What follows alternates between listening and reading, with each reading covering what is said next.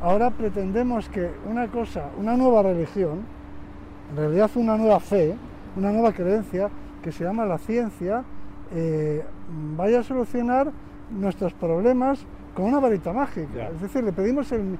Se supone que la ciencia tiene que hacer el milagro.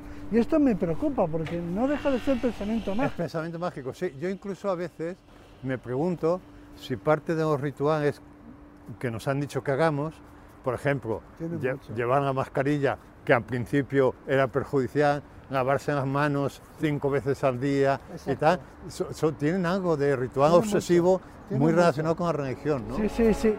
Estos son retazos de una charla entre un escritor que sospecha que es el último neandertal sobre la Tierra y un científico que es un Homo sapiens de pura cepa. Antes de que el COVID cambiara nuestras vidas, los dos pasearon, viajaron, comieron y bebieron juntos, dispuestos a explorar el origen de la especie humana, no tanto en los yacimientos o en las cuevas, sino en un parque infantil, un mercado, un concurso de mascotas o un sex shop.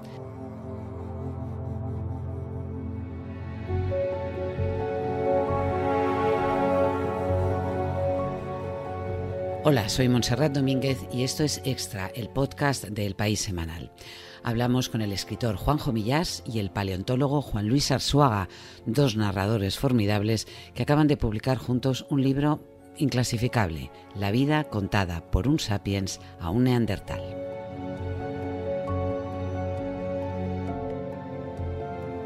Juanjo Millás, Juan Luis Arzuaga, muy buenas. Hola, ¿qué tal? ¿Cómo estáis? Pues, estamos bien, separados, pero, pero parece que bien todos. Hiperconectados, ¿verdad, Suaga? Sí, sí, claro, por supuesto. Oye, yo no pensaba que la tecnología era la nueva religión, pero os escuchábamos eh, conversar en el, en el vídeo que, eh, que, acompaña al País Semanal sobre eh, la ciencia convertida en una nueva religión a la que le exigimos todo tipo de respuestas y soluciones a nuestros problemas. Sí, eso lo sabe muy bien Juan Luis. Bueno, no sé, pero eh, en parte es un poco inevitable porque ya, ya lo dijo Arthur C. Clarke, que era un físico que también escribió eh, grandes, grandes textos de ciencia ficción, es el de 2001, por ejemplo, de ese al espacio. Y él enunció una especie de ley que dice que toda tecnología suficientemente desarrollada es indistinguible de la magia. Mm. Por ejemplo, hablar con una persona que está en Australia, eh, cuando pongan el 5G, eh, ya directamente sin desfase, directamente, como si estuviera al lado. Y como no, no, no, no vemos nada, o sea, como no hay nada interpuesto material. Realmente la, tecnología muy desarrollada tiene la apariencia de, la magia. Eso para mm. empezar. Hombre, lo que ocurre, eh, Juanjo, es que la magia em, y todas las creencias mágicas en general nos ofrecen em, soluciones, bueno, y los dioses antiguos ofrecían, tenías que hacer sacrificios y directamente te garantizaban una solución a los, a los problemas, pero en lo que estamos viviendo ahora mismo, la ciencia vemos cómo avanza a trompicones eh, también, ensayo, prueba, error, pero no nos pues puede dar una respuesta absoluta a lo que nos está ocurriendo. Bueno, pero mientras la ciencia avanza, Monse, nosotros hacemos rituales que tienen eh, mucho que ver con rituales que vienen de la magia y de la religión. Es decir, por ejemplo, eh, nos lavamos las manos cinco veces al día. Yo no digo que no haya que lavarse las cinco veces al día. De hecho, yo me las porque además esto ha venido muy bien para los temperamentos obsesivos como el mío. Mira, llevábamos razón, ¿no? Decía, mira, está loco, se lava, se lava mucho las manos, ¿no?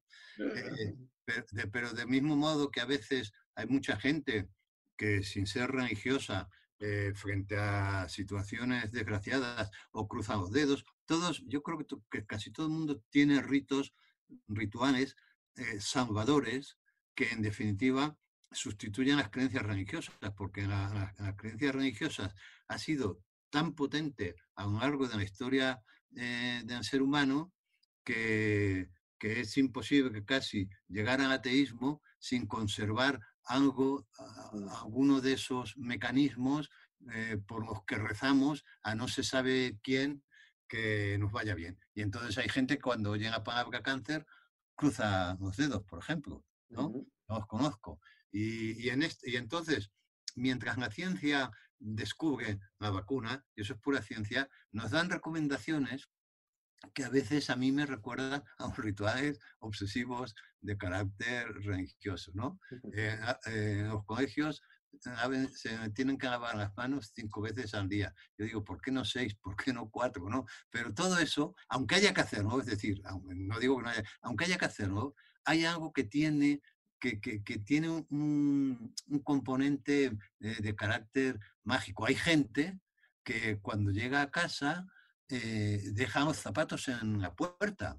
Yo quiero decir que aquí cada uno va más, más allá o más allá o más acá en función de, su de, de, sus obsesiones, ¿no? Hay gente que se quita la ropa y se ducha antes de hacer nada. Yo confieso que yo sigo, soy una persona disciplinada, me lavo las manos y tal, pero no llego a, tales extremos de, ritualización en, en, favor de la salud, ¿no? Oye, Asoaga, ¿cómo ha sido eh, compartir experiencias con un alumno eh, tan, obsesivo, aunque disciplinado, como, como Juanjo Millás, que no paraba de cuestionarte con mucho escepticismo, además, eh, en este recorrido eh, que hacíais hacia el origen de nuestra especie?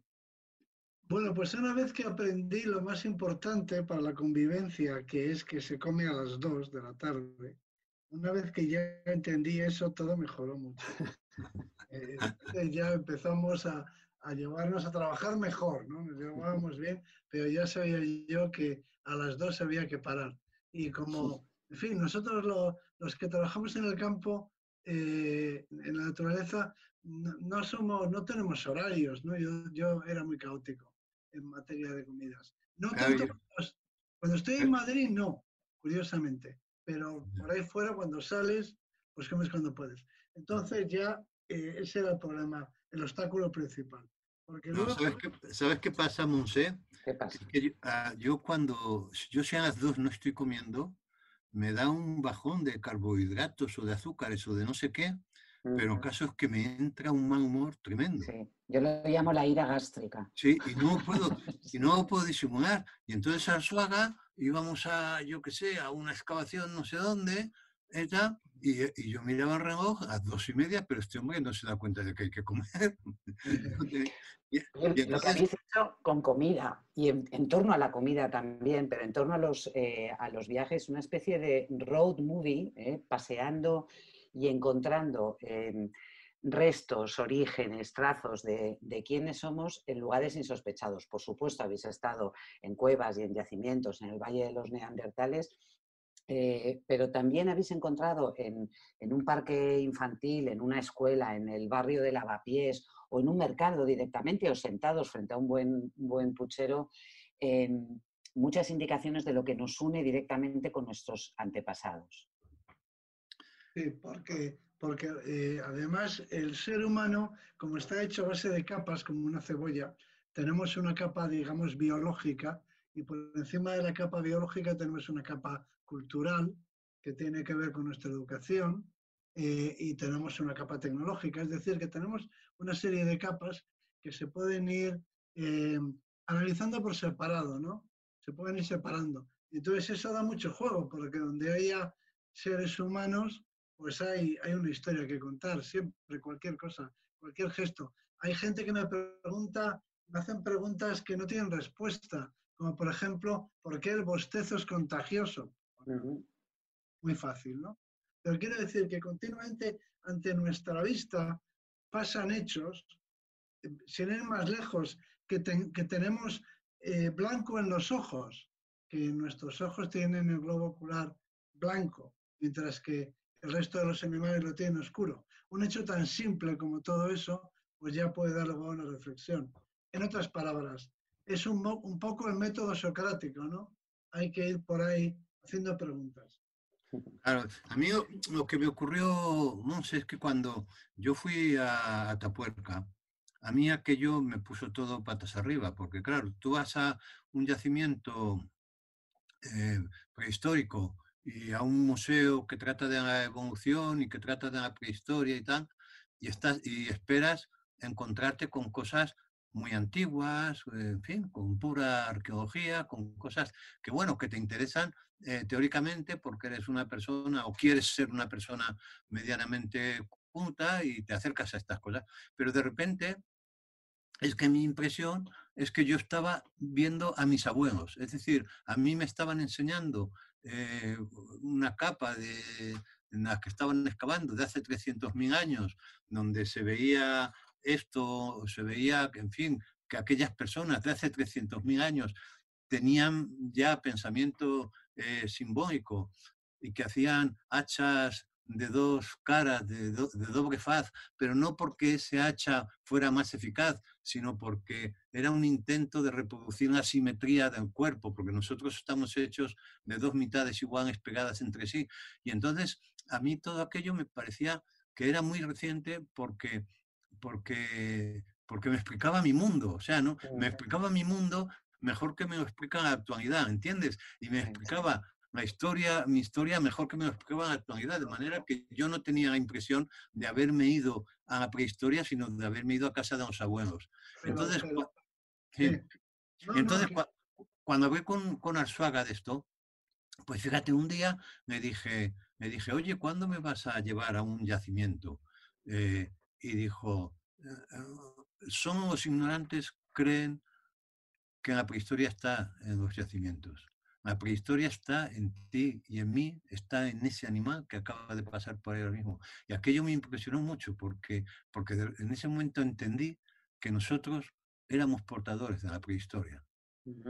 Sí, eso es lo que yo quería añadir, que para, para conocer, para, eh, para ver al hombre prehistórico, a la mujer prehistórica, no hay que irse muy lejos, porque lo llevamos dentro, eh, cargamos con él. Es decir, eh, seguimos siendo prehistóricos en muchas cosas y además muchos de nuestros problemas tenemos una naturaleza biológica, para empezar, tenemos una naturaleza humana. Cuando se habla de naturaleza humana, uno se refiere a lo que no se aprende, a lo que, aquello con lo que se nace o aquellas, por lo menos, posibilidades con las que uno nace.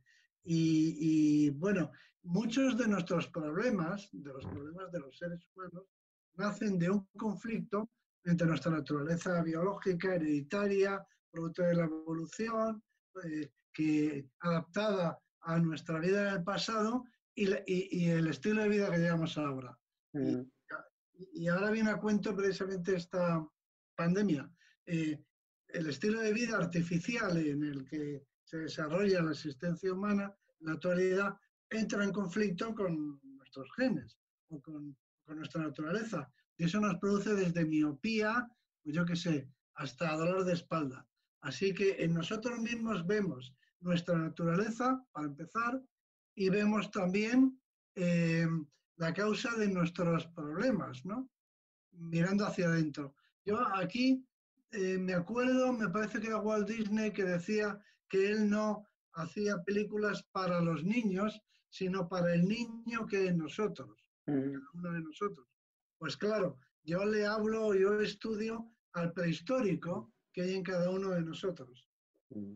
Pero bueno, eh, de eso habláis en el... Yo he descubierto el concepto de neotenia, esa capacidad para conservarse joven en un organismo eh, adulto, también los rasgos eh, físicos, porque cuentas que los sapiens nos parecemos a los hijos de los neandertales. Juanjo Millas siempre ha sospechado que él tiene más de neandertal que de, que de sapiens, y hay un momento fascinante en el libro en el, que, en, el, que explicáis cómo de alguna forma nosotros somos la especie domesticada de Neandertal y por tanto un poco más infantilizada que esos neandertales que eran más, más poderosos, más grandes, tenían un cerebro mayor que el que tenemos nosotros. Somos como el perro respecto del lobo. Nosotros somos el perro, eh, el animal doméstico, el animal domesticado. El animal sociable, claro, por lo tanto, juguetón también, curioso, inquieto, eh, manso, el animal manso, en relación con el lobo, que sería nuestro antepasado o nuestro antepasado, bueno, pues salvaje, menos social también, ¿no? El, por, eso, por eso somos tan sociales, claro, en parte. todos estos animales que, que hemos domesticado las hemos infantilizado y eso permite que vivan, que vivan en sociedad. Mm. así que la... tiene algo de eso. Pero fíjate, pero hay un, hay, una, hay un momento que, que a mí me dejó eh, pálido de, de, eso, de que de, la, como pego de punta, ¿no? Porque eh, en un momento hay, hay un momento que hablando de esto me dice, si un caniche, tú fíjate, un caniche, lo lejos que está del lobo, ¿no? Si un caniche se silvestrara y le diéramos tiempo, acabaría convertido en lobo, ¿no? Haría la marcha hacia atrás. ¿eh? Eh, y, y, digo, y, y, le pregunté, ¿y si nosotros nos silvestráramos, en dónde acabaríamos? Y me dijo, en el Neandertal. O en la cárcel o en la cárcel, ¿no? ¿No? Porque hay, un punto de agresión. los individuos más salvajes y más agresivos, los que no se socializan, los eh, eliminamos. los eliminamos, ¿no? Directamente. Bueno, de eso habláis también en el, precisamente en el capítulo eh, que publicamos en el País Semanal de vuestro libro, eh, que es un resumen del, que habla de los superpeluches, habla un poco de, de, esto, porque os vais a una juguetería. De hecho, en todo, en todo el libro lo que hacéis es trasladaros a, distintos lugares para encontrar allí esas pistas que nos atan y que nos recuerdan de dónde venimos. Y habláis mucho de los, de los peluches, de por qué nos producen eh, ternura y cómo eso es una, una, especie de manipulación de, nuestras genes, de nuestros genes para despertar el, afán de protección claramente con los, con los niños y por eso ellos nos transmiten señales permanentemente de que no son una amenaza. Sí, esto lo explica muy bien eh, Arzuaga. Eh, claro, ellos nos eh, dice, eh, dice, yo creo que dicen literalmente, el bebé es una, es una máquina de supervivencia. Mm. Y el mensaje que están lanzándote en bebé es yo no soy yo no soy enemigo para ti. Y por eso, cuídame. ¿eh? y, por eso, cuídame, porque no soy, no voy a competir eh, contigo. Y por, y por, eso una loba puede criar a un ser, a un, a un bebé humano, porque inspira ternura, inspira, digamos, ternura, sentimiento de protección, ¿no? Instinto de, de protección, y porque no va a competir con, con ella, ¿no? Eso es muy interesante. No, bueno, reacciona. Es que eh, está programado como estamos nosotros. Yo siempre digo, eh, hay una, eh, había una objeción en los primeros tiempos de Darwin, de la teoría de la evolución. Había algunos que escribían, algunos que estaban en contra de la teoría de la evolución, decían lo que nunca podrá demostrar la ciencia, la biología, es, nunca podrá explicar, es el amor que siente una madre por sus hijos. Y a eso le contestó el discípulo de Darwin, Huxley, discípulo más combativo, dijo, pues precisamente eso es lo más fácil de explicar, porque ese mecanismo de ese sentimiento, ¿no? esa pulsión de, cuidado de las crías, eh, decía él, en esencia, el, de una madre con su, humana con sus hijos no es, no es en esencia diferente del que siente una gallina por sus pollitos. Dejadme que os pregunte por, uno de los eh, capítulos, uno de los viajes que hacéis juntos a la cueva de la Covaciella, ¿eh? Eh, cerca de los picos de, Europa, una cueva paleolítica que está exactamente igual que hace 14.000 años, porque eso nos lleva, os lleva a, hablar de la, del personaje del artista, de los artistas de la época que dices, Juan Luis, que eran eh, top models, es decir, no era un tipo que se tumbaba y dibujaba eran estupendos. Eran estupendos, pero ¿cómo podrían no serlo? Quiero decir, eran como nosotros, pero eran deportistas de élite, para empezar, ¿no? Estaban todo el día andando, eh, hacían mucho ejercicio, llevaban una vida al aire libre, eh, o sea que nosotros que estamos en... ¿cómo, podríamos estar nosotros mejores, más guapos o más atléticos eh, pasando todo el día sentados que unas personas que vivían en la naturaleza y que estaban continuamente haciendo ejercicio. Si en mm. realidad lo que recomendamos a la gente es que lleve una vida paleolítica. Lo que mm. les decimos, o sea, las, eh, las recomendaciones para la salud humana son, en esencia, sea usted paleolítico, ande, muévase, vaya a la naturaleza, no solo por hacer ejercicio, sino porque le producirá paz, tranquilidad, se sentirá bien, coma sano, coma producto, siga el ritmo de las estaciones, ahora estamos en el otoño, pues coma los frutos del otoño. Es decir, sea usted duerma, hable, por ejemplo, hable con los mayores, dedique tiempo a hablar, a, socializar. En otras palabras, eh, lo que le estamos diciendo a la gente que haga, no coma azúcar industrial, no coma grasa excesiva. las normas para la salud, las recomendaciones para la salud física y mental de la ciencia moderna se podrían resumir en sea usted paleolítico. Bueno, de, hecho, de hecho está de moda la dieta paleo. la dieta paleo. La dieta no, y pasearse por la playa, eso es volver al paleolítico, o por una montaña. Por eso digo que eh, digo que eran top models porque eran atletas, eh, todos los animales son top models. todos los animales ganan concursos de belleza. Eh, en su especialidad. Las aves son bellas, no sé, los ciervos son bellos. ¿Qué especie no es bella? Sí. Ellos además eran coquetos. Y, eran presumidos también. Esa es la diferencia, porque los animales se adornan con plumas eh, de colores, una cosa que ya Darwin había advertido, los animales se adornan, ¿no? Se adornan biológicamente, pero se adornan, lo cual les, sorprendía mucho a Darwin. Pero es que nosotros, los humanos, nos adornamos con los objetos de adorno, con, la manera de arreglarnos el pelo, en fin, con todo lo que hacemos con nuestro cuerpo. Y en esta época, en el Paleolítico, eh, dedicaban muchísimo tiempo al adorno corporal. Es decir, que iban, yo creo que pintados de arriba abajo, emplumados, con collares, em, o sea, que tenían eh, ese sentido de, digamos, no de la belleza em, vanidosa, sino pues eh, ese, yo suelo decir que cuando uno eh, está mm, en buen estado mental, se preocupa por su aspecto y se arregla. Y, de hecho, un signo patológico de depresión o de trastorno mental es el desarreglo, el desaliño, ¿no? O sea que eh, ocuparse de, uno mismo y arreglarse, gustarse, si se quiere, es un buen síntoma de equilibrio y de salud. Y yo creo que en esta época, bueno, lo sabemos por los objetos materiales, sabemos que lo decoraban todo, que lo pintaban todo, que se decoraban a sí mismos y también se pintaban.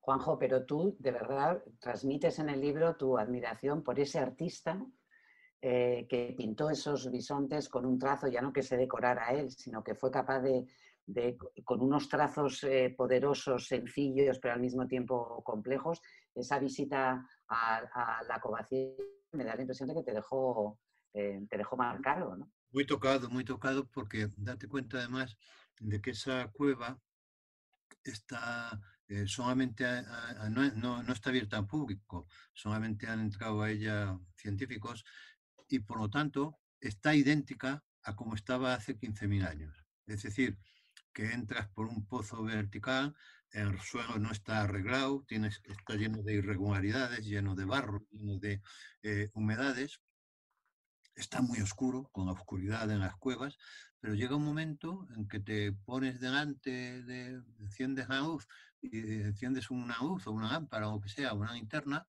y, y te encuentras delante de un bisonte que es simultáneamente el colmo de la sencillez y el colmo de la complejidad a la vez.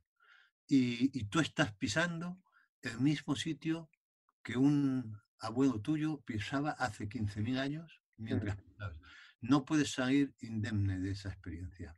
Tengo, que añadir, tengo que añadir que Juanjo, porque eso no está en el libro, fue una parte del making of del libro, que mientras que yo fui a la cueva vestido rigurosamente de espeleólogo, Juanjo fue con, con, con chaqueta, corbata no, chaqueta y sombrero. sombrero también. Sombrero también. Tengo señorito. es decir, que entró en una cueva, pero como entraban, me hizo gracia, porque así entraban los primeros arqueólogos que los profesores, no, no iban vestidos de cualquier manera, ni siquiera para excavar, llevaban ropa vieja, pero excavaban con, y exploraban con chaqueta. Casi subían con chaqueta al Everest, ¿no? Y entonces Juanjo entró ahí, pues como un catedrático, perfectamente vestido, zapatos de calle, con un sombrero, todo, pero no termina aquí la cosa, porque nos rebozamos de barro, como era inevitable, porque las cuevas básicamente están llenas de barro y, salimos pues, pues del barro. Como albóndigas. Como albóndigas, yo me duché y me cambié y aparecí en la cena, porque esto ocurría en Arenas de Cabrales, precisamente, donde, los quesos de Cabrales. Y entonces, eh, pues me duché, me cambié para cenar, como hay que hacer en estos casos, y Juanjo traía un cepillo, un cepillo de ropa y se cepilló entero, de manera que se presentó en la cena como si no hubiera estado en la cueva. Ahí fue donde yo descubrí que él era el que Os estoy visualizando como Indiana Jones y su padre, ¿eh? Eh, que nunca pierde el sombrero y poco menos que el. Eh, hay fotos, hay fotos de Juanjo vestido de calle en la cueva eh, que, son, yo creo que, antológicas. Mm, oye, esto tiene eh un poco que ver con la maldad de, de, Arzuaga, porque Arzuaga nunca me decía dónde me llevaba. Me decía, eh, coge una maleta que vamos a pasar la noche fuera. Y entonces, bueno, pues yo, y él, como, él va siempre un poco de Indiana Jones. Él va siempre vestido de Indiana Jones. Pero yo no he ido a Decathlon en mi vida, que por cierto, dijo que me iba a llevar después de... nunca te llevó y no me, y no me ha llevado todavía. Y, pero eh, quería apuntar una cosa de antes, de, de esta belleza de estas, de, estas personas que dibujaban hace 15.000 años ese bisonte que te pone los pelos de punta, ¿no? Y es que Juan Luis dice, aparte de que dice de ellos que eran atléticos, que eran guapos, que estaban coquetos, eh, eh, lo hace para combatir una imagen que se tiene con frecuencia de hombre prehistórico, y es que estaba comido por los piojos, esas greñas, esas ilustraciones que vemos a veces. Y él dice, en uno de sus libros de hace algunos años, él dice que esa visión está totalmente equivocada porque el hombre era el príncipe del bosque. Tú fíjate mm, qué bonito. Éramos, éramos el príncipe del bosque. Bueno, Juan Luis Arzuaga, Juanjo Millas, eh, qué suerte que el COVID llegara más tarde y os permitiera hacer todas estas exploraciones, estos viajes, estas conversaciones, estas reuniones en torno a una comida y estas, estos hallazgos que nos permiten, a partir de vuestro libro, descubrir cómo abrazar un peluche, ver jugar a un, niño en un parque o jugar con un, eh, con un perro, incluso la propia comida nos trata y nos, nos, enseña, si sabemos mirar, y eso es lo que aprendemos a través de, nuestro, de vuestro libro, eh, a los abuelos, a las abuelas, a esos ancestros que están mucho más próximos de lo, de lo que creemos. Es un auténtico placer esta, esta vida contada por un sapiens a un, a un neandertal. Me despido del, del, neandertal, señor Millas, muchas gracias. Gracias a ti, Monse, un Y del sapiens, eh, Juan Luis Arzuaga, un abrazo muy fuerte. Un abrazo. Gracias a los dos. Hasta luego.